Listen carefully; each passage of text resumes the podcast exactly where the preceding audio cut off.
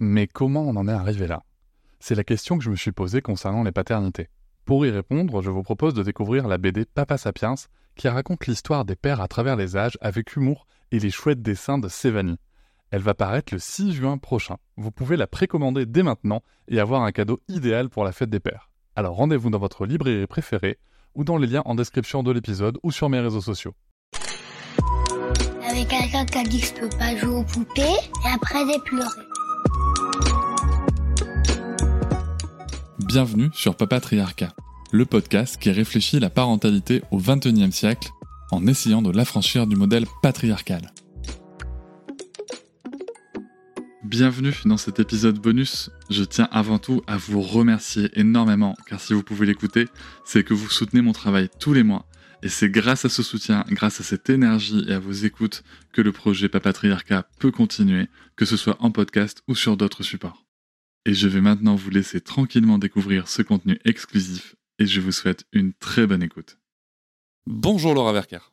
Bonjour Cédric. Je suis ravi de vous recevoir à nouveau dans le podcast Papatriarcat pour cet épisode bonus et on va pouvoir se parler d'un sujet que vous connaissez très très très bien et que je connais pas forcément euh, très bien moi et qui est malheureusement, je trouve, assez peu connu ou pas bien connu euh, dans, dans le grand public, c'est la notion de travail gratuit. Qu'est-ce que vous pouvez nous en dire, s'il vous plaît? La notion de travail gratuit, euh, en fait, elle a été théorisée au départ euh, justement par euh, les militantes féministes de la deuxième vague. la deuxième vague, c'est les militantes des années 70 qui avaient lutté pour le droit à l'avortement et à la contraception. Et en fait, dans leurs revendications, il y avait la revendication de reconnaître les activités domestiques, c'est-à-dire à la fois d'entretien de la maison et du soin des enfants, comme un travail, de, reconnaître voilà le, travail domestique comme un travail donc gratuit puisque ce n'est pas un travail qui est rémunéré. Et donc aujourd'hui, on dit euh, voilà travail gratuit, c'est à la fois un travail donc qui est pas rémunéré par définition, qui est pas un travail euh, salarié, qui est pas reconnu par le salariat, et aussi qui va être donc euh, dévalorisé, c'est-à-dire qui va pas être reconnu comme tel, comme un travail qui va être dénué euh, de sa qualification et donc de sa valorisation de travail. Concrètement en parlant, c'est le fait euh, de penser que de rester à la maison, de s'occuper des enfants, c'est rien foutre. Voilà, c'est ça. C'est à la fois c'est c'est rien faire et en même temps euh, c'est le fait de bah c'est pas rémunéré. Par exemple, il y a eu des mouvements féministes dans les années 70. Je pense à Silvia Federici, qui est pareil, une féministe des années 70 italienne, qui avait participé à des mouvements justement pour euh, obtenir un salaire, enfin pour le salariat domestique, que euh, les, les, les, femmes euh, obtiennent un salaire pour les tâches domestiques qu'elles effectuent, et même rétroactivement, c'est-à-dire que des femmes plus âgées qui s'occupaient plus de leurs enfants, qui aient un effet rétroactif pour, on va dire, les tâches et le don qu'elles ont donné à la société en travaillant gratuitement à la maison. Est-ce qu'aujourd'hui, il y, a des, il y, a des pays qui reconnaissent ce, ce, ce travail, qui le rémunèrent? Pas à ma connaissance. Euh, en tout cas rémunéré euh, comme tel, non pas à ma connaissance. En fait, ça a été plutôt et, même les, les, militantes féministes qui se sont mobilisées pour avoir euh, un salaire domestique, c'était pas l'idée, c'était pas une fin en soi. Hein. C'était pas de dire on veut rester à la maison et être salarié domestique. C'était plutôt une manière de à la fois valoriser leur travail, se rendre compte de ce que ça représente, pour après s'émanciper dans un second temps, ou en tout cas s'émanciper de cette condition-là. Concrètement, ça représente quoi si on devait valoriser ce travail gratuit euh, ça représenterait quoi dans, je sais pas, dans le PIB, dans le, en tant que salaire par mois Enfin voilà, est-ce qu'on a des estimations de tout ça? Alors on en a. Il faudrait que je retourne dans mes chiffres de cours. Effectivement, euh, ça représente euh, une charge du PIB assez importante. D'ailleurs, je ne sais pas si tu avais suivi, mais pendant le Covid, parce qu'en fait, on s'est rendu compte que la période du Covid, ça, ça, a renforcé en tout cas à la fois les inégalités euh, à la maison, dans la répartition des tâches, etc. Par exemple, le mouvement, euh, l'association Parents et Féministes, on voyait des factures où en fait, ils ont calculé un peu l'équivalent, c'est-à-dire que effectivement, en fait, toutes les tâches, c'est ça aussi la question, c'est que toutes les tâches qui sont effectuées à la maison, elles sont pas valorisées, elles sont pas rémunérées parce qu'elles sont réalisées dans le foyer domestique et en plus dans des relations euh, d'amour, pour l'enfant, pour euh, le conjoint, la conjointe, la famille de façon élargie. Et sauf qu'en fait, ces mêmes tâches, quand elles sont effectuées en dehors du foyer domestique, bah en fait, c'est des tâches qui sont rémunérées, c'est-à-dire euh, s'occuper des enfants, faire à manger, repasser. tout ça, c'est des activités qui sont rémunérées et qui existent et qui sont des, qui représentent des métiers en dehors du foyer. Et donc là, elles ont calculé comme ça, elles ont regardé le taux horaire, combien c'était rémunéré, en, basculant et en faisant une estimation qui euh, s'élevait à plus de 15 000 euros, il me semble, par mois. Oui, c'est vrai qu'il y avait, euh, cette démarche de, de parents féministes qui avait été inspirée d'une asso allemande de mémoire. Et on pouvait arriver à des chiffres euh, assez hallucinants. Mais je crois qu'il y a eu des, cas de procès, c'est ça? Des, femmes qui ont demandé à récupérer l'argent qu'elles auraient dû toucher en Amérique latine aussi beaucoup. Alors c'est dans les cas de divorce aussi, hein, quand il n'y a pas de protection pour euh, la, deuxième personne qui n'a pas travaillé, en tout cas euh, à l'extérieur de la maison et de façon rémunérée. Effectivement, dans les cas de divorce, parfois il y a une reconnaissance comme ça en fait euh, de l'investissement qui a été. et il me semble que c'était en. On sait hein, très bien que les pays d'Amérique latine sont, sont très avancés hein, sur les sujets des féminismes. des cas de procès, mais qui ont été remportés. Avec euh, une indemnisation euh, pour euh, reconnaître le travail qui a été.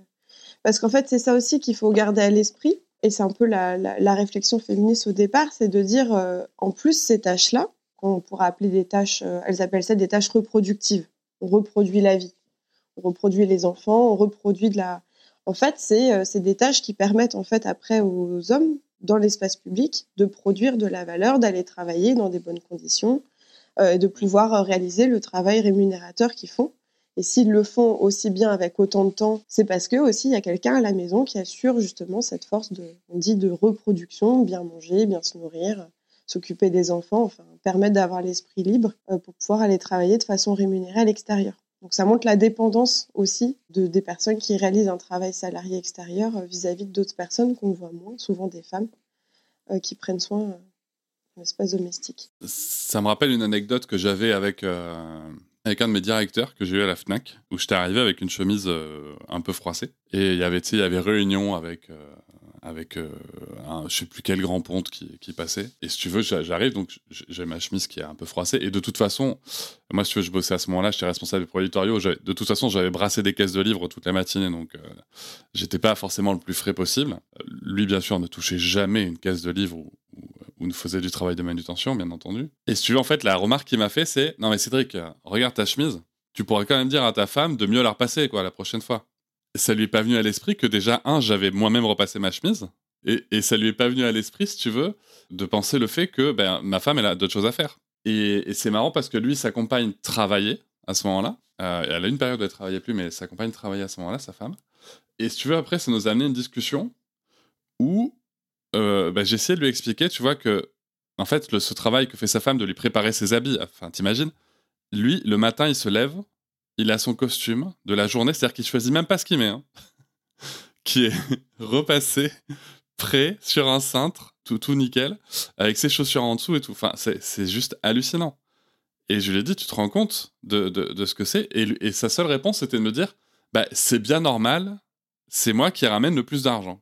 Bah oui, mais s'ils ramènent autant d'argent, c'est parce qu'il y a aussi des personnes qui le mettent dans des bonnes conditions pour pouvoir euh, ramener euh, autant d'argent. Mais du coup, ce que tu ce évoques là, cette euh, chemise bien pliée sur, sur le lit, bah, c'est le caractère du, du travail gratuit, c'est-à-dire que c'est invisible. Et effectivement, en fait, qu'est-ce qu'on voit au final? On voit juste la chemise bien repassée sur le lit. Mais on oublie qu'il y a quelqu'un qui s'est affairé quelques minutes avant et qui a travaillé. J'avais raconté ça à des, à des amis, IE et I. Et, si tu veux, je me disais, ça, ça doit être le genre de personne qui se dit c'est incroyable, cette maison, elle est magique. Je jette du linge par terre et il se retrouve propre, plié, repassé dans mes armoires quelques heures, voire quelques jours après. quoi. C'est incroyable. La magie.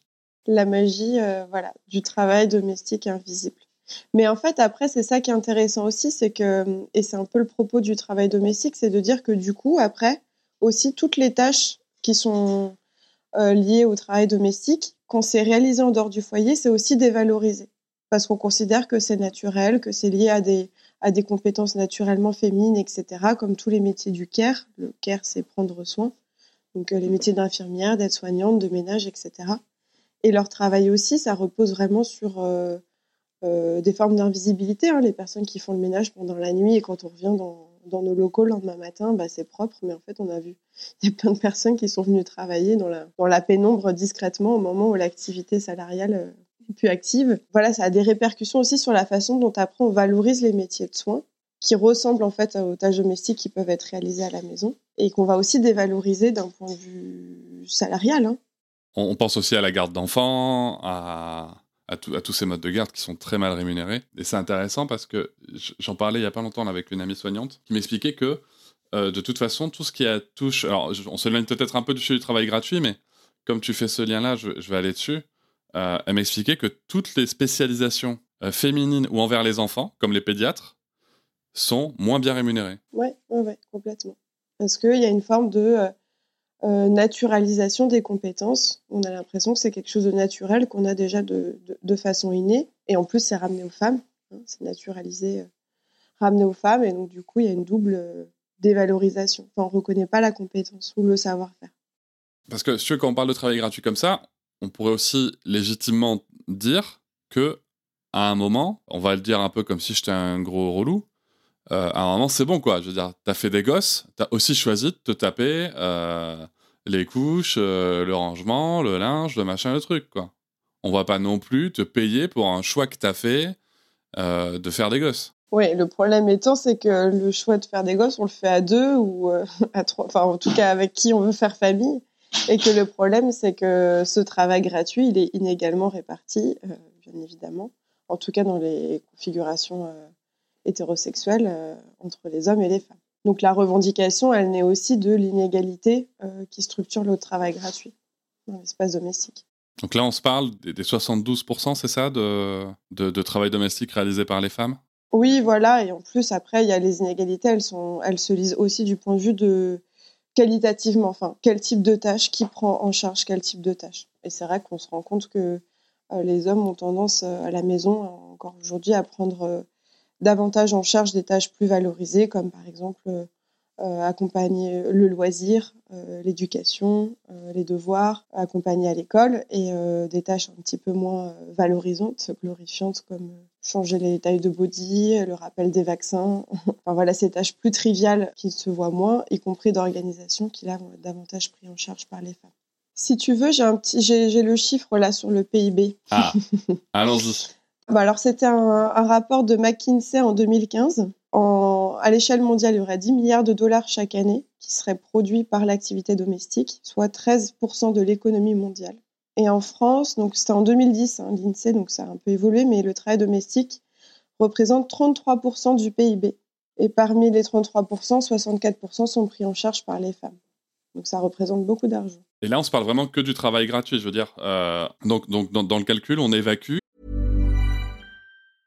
I'm Sandra, and I'm just the professional your small business was looking for. But you didn't hire me because you didn't use LinkedIn jobs. LinkedIn has professionals you can't find anywhere else, including those who aren't actively looking for a new job but might be open to the perfect role, like me.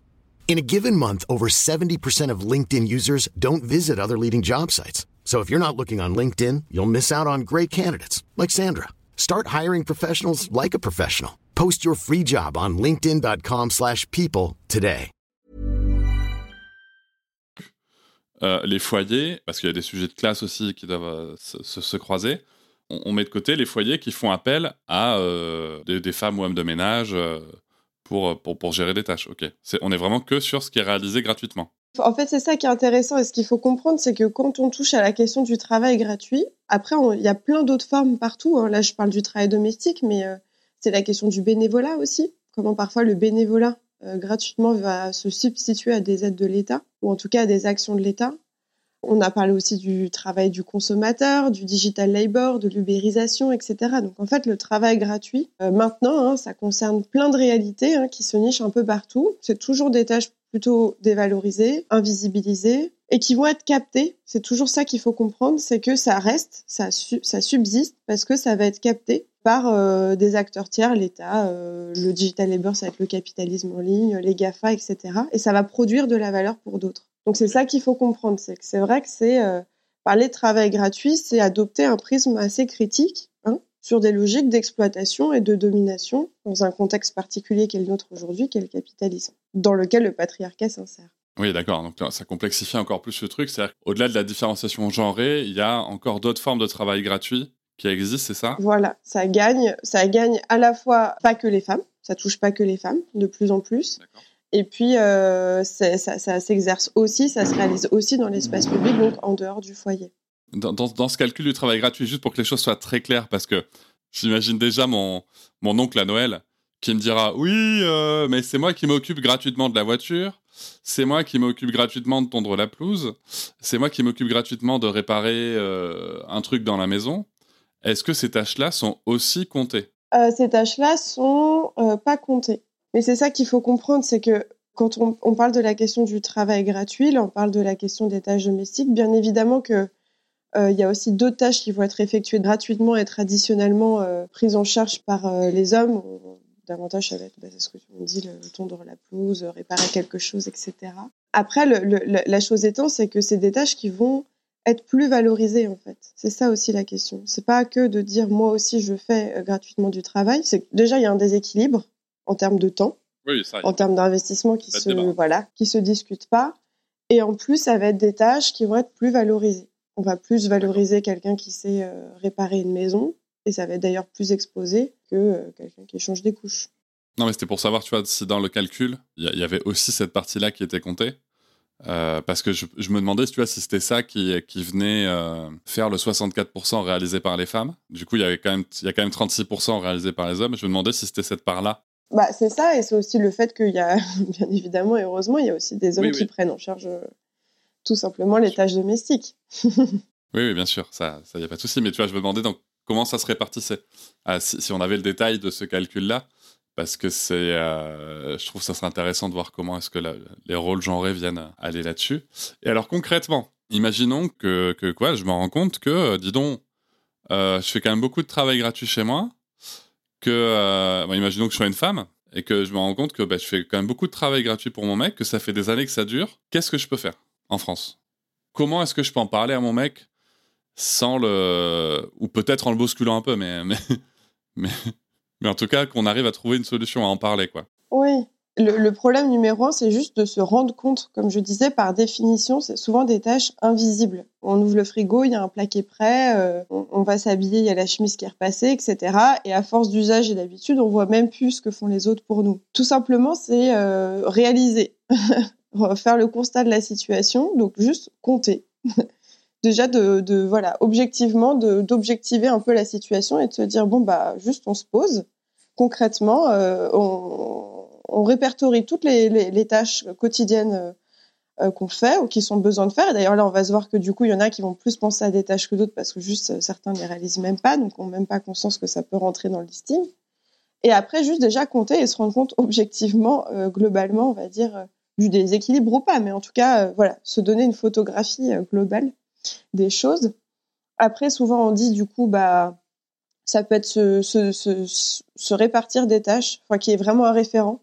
Éviter peut-être les ambiguïtés où on dit euh, en général on s'arrange ou ça s'équilibre naturellement. En général, euh, le flou euh, va, est plutôt à l'avantage de l'un plus que de l'autre. Peut-être voilà, se donner clairement des tâches où on dit bon bah là en fait il y a que toi qui qui est référent de celle-ci donc comme ça ça départit aussi euh, mentalement en fait euh, d'y penser. Et puis après, il y a aussi, ça marche bien, c'est euh, de faire médiation entre guillemets, c'est-à-dire de, par exemple, de lire la bande dessinée d'Emma sur la charge mentale ou d'écouter un podcast, enfin d'écouter des histoires d'autres personnes. Et ça permet parfois d'ouvrir des discussions et des débats. Et quand c'est pas soi qui l'adresse directement à l'autre, parce que souvent on y projette, bah voilà, toutes les relations qu'on a, bon bah voilà, il y a de l'affectif, etc. Quand ça passe par un tiers, un tiers euh, culturel ou médiatique, euh, un podcast, une bande dessinée, bah, permet, ça permet d'ouvrir souvent le débat de façon un peu plus apaisée. Parce qu'on n'y projette pas l'autre, euh, on va dire, ses reproches, ce qu'il pense. C'est marrant parce que ce que tu dis là, c'est les retours que j'ai par rapport à mon podcast. Le nombre de femmes qui me disent, en fait, je le mets quand on est dans la voiture et comme ça, mon mec écoute et il veut entendre un autre mec qui dit des trucs qui sortent pas que de ma bouche à moi et donc il se dit, tiens, c'est marrant on peut dire ça quand on est un mec. Et euh, donc il y a ça, ok. Et euh, moi, je suis fan du fait de faire une liste parce que je trouve que ça permet, comme tu l'as très justement souligné, ça permet deux choses. Euh, c'est de s'apercevoir que bah, il y a des tâches auxquelles on ne pense pas, mais de chaque côté. Alors, bien entendu, il y en a beaucoup plus d'un côté que de l'autre, hein, généralement, faut pas se mentir. Mais il y a des tâches auxquelles on ne pense pas. Et aussi de projeter la récurrence de la tâche. Ça, ça me paraît assez important. J'ai donné un exemple parlant dans mon foyer, avec ma compagne, comme on l'a fait il n'y a pas longtemps, parce qu'on le, fait régulièrement. Euh, on a parlé, tu sais, on a un chien avec un jardin, et, et donc faut ramasser ses crottes dans, dans, le jardin. Et ma compagne le fait juste jamais. Et elle me dit, oh, t'abuses et tout, ça, ça arrive pas tant de fois que ça. Donc on a compté à l'année. Tu vois, ça fait 25 fois dans l'année où je me tape de ramasser les crottes. Et elle, juste zéro.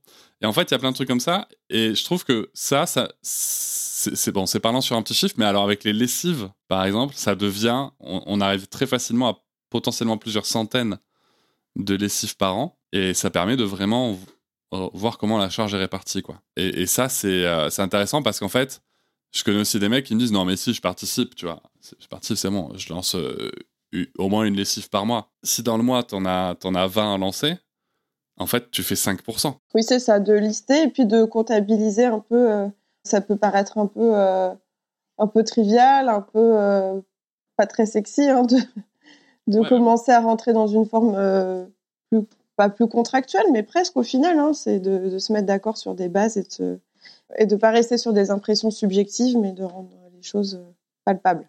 Et au niveau de la société, parce que là, on a parlé des, solutions euh, individuelles. Est-ce que, euh, pour finir, est-ce que tu as quelque chose à nous dire au niveau de la société? Est-ce qu'il y a des, des, des, choses en cours? Est-ce qu'il y a des inspirations qu'on pourra avoir pour, pour faire évoluer ça? Bah alors c'est toujours la même chose, hein. c'est un travail de visibilisation et de valorisation. C'est changer le regard qu'on peut avoir sur ces tâches, sur ces activités déjà. Qui semble... Donc ça, c'est par les représentations, euh, les médias, la culture, la publicité. Enfin voilà, changer le regard qu'on a aussi sur euh, les activités domestiques. Mais montrer vraiment, et ça, il me semble que le, Covid avait eu, euh, avait été, la crise du Covid avait été particulièrement révélatrice, enfin de voir à quel point en fait juste le care, donc le soin, le prendre soin des autres, c'est vital en fait. Et, encore plus dans un contexte de crise écologique, etc. Enfin, c'est des valeurs, des besoins dont on a, voilà, donc reconnaître, revaloriser déjà concrètement ça. Et puis euh, on parle beaucoup équilibre vie pro, vie perso. Euh, bon bah voilà, ici on parle beaucoup aussi des congés parentaux. C'est euh, c'est revaloriser aussi le temps qu'on peut qu'on a en dehors du, du, travail et de dire que c'est important et qu'il faut y consacrer du temps, de l'investissement, à la fois pour peu importe le genre, de laisser place à ce temps-là, à ce rythme-là. Ouais, donc continuer de méditer aussi pour des dispositions telles que le congé paternité. C'est pas tant pour, in fine, le, le, le, salaire, enfin, le rémunérer, c'est plutôt de mieux le, le, répartir, en fait, au nom des responsabilités qu'on a les uns envers les autres. Mais je, je pense que, je pense que c'est vraiment essentiel. Euh, et il y a vraiment ce temps aussi d'autonomie dont on a déjà parlé, hein, du, du, père, qui est important parce que moi, si tu veux, en fait, à titre personnel, hein, c'est que t'as beau avoir des convictions, il y a des choses qu'il faut vivre. Et ça ne m'est jamais venu à l'esprit de dire à une femme comme un homme, hein, bah, c'est bon, ça va, toi t'es resté à la maison avec bébé, euh, tu t'es reposé, quoi. Jamais, jamais. C'est arrivé que, alors attention, des fois nos enfants font, de belles surprises. C'est arrivé que bébé euh, dorme, soit hyper calme, machin et tout. Mais de toute façon, t'es toujours en, mode veille en permanence. Donc euh, c'est ça moi, c'est ce mode veille qui qui m'interpelle. C'est que à ton travail, généralement, tu es toujours en mode veille. Tu es toujours en mode, il peut se passer quelque chose, je suis concentré sur des tâches. Et pour moi, ça, c'est une définition du travail. Et c'est exactement ce qui se passe à partir du moment où on s'occupe d'un bébé à la maison. Quoi. Bah, après, c'est toute l'ambivalence parce que parfois, c'est des remarques qu'on a quand on travaille sur le travail gratuit. On dit oui, mais euh, vous dites euh, le but, c'est pas que de s'émanciper, c'est des tâches importantes, etc. C'est à la fois de montrer que, à l'heure actuelle, dans le contexte qui est le nôtre, c'est source d'exploitation, à la fois d'exploitation euh, rapport femme-homme et puis capitaliste, hein, ce que je mmh, disais. Et en même temps, c'est nécessaire et c'est important. Et le, le, le débat, c'est pas du tout de les dévaloriser, de s'émanciper et de dire qu'il faut complètement mettre de côté ces, activités-là puisqu'elles sont essentielles. Donc c'est à la fois revaloriser, mais dire que il faut qu'elles existent en dehors de rapports de domination et d'exploitation. Oui, c'est peut-être revoir justement comment est-ce qu'on pense la, société, quoi. C'est que comment est-ce qu'on rémunère euh, les gens qui prennent soin, euh, les gens qui ramassent les déchets, les gens qui nettoient, qui sont, et j'en oublie plein, plein, plein, bien sûr, mais qui sont des tâches les plus essentielles et qui sont les moins bien rémunérées. Oui, c'est pour ça que je faisais le lien tout à l'heure en disant que ça se répercute après, en fait, sur tous les métiers de care en dehors de l'espace domestique. Donc en vrai, c'est vraiment c'est un projet de société en fait, c'est repenser euh, les valeurs qu'on donne aux choses. Qu'est-ce qui est nécessaire, qu'est-ce qui est pas nécessaire, qu'est-ce qui est vital, et comment on valorise, on revalorise certaines choses. Et les rapports d'autonomie du coup. Est-ce que l'autonomie c'est juste ramener l'argent à la maison ou au contraire la personne qui ramène l'argent à la maison, elle est aussi dépendante de la personne qui prend soin de lui pour qu'il puisse être autonome financièrement. Enfin, voilà, c'est montrer plutôt des interdépendances. Merci beaucoup pour euh, tout ce travail. De rien, euh, Cédric. Je vous remercie de m'avoir écouté. Je vous invite à vous abonner au podcast sur votre plateforme préférée et à me retrouver sur Instagram, TikTok, Facebook et sur le blog papatriarca.fr. À bientôt!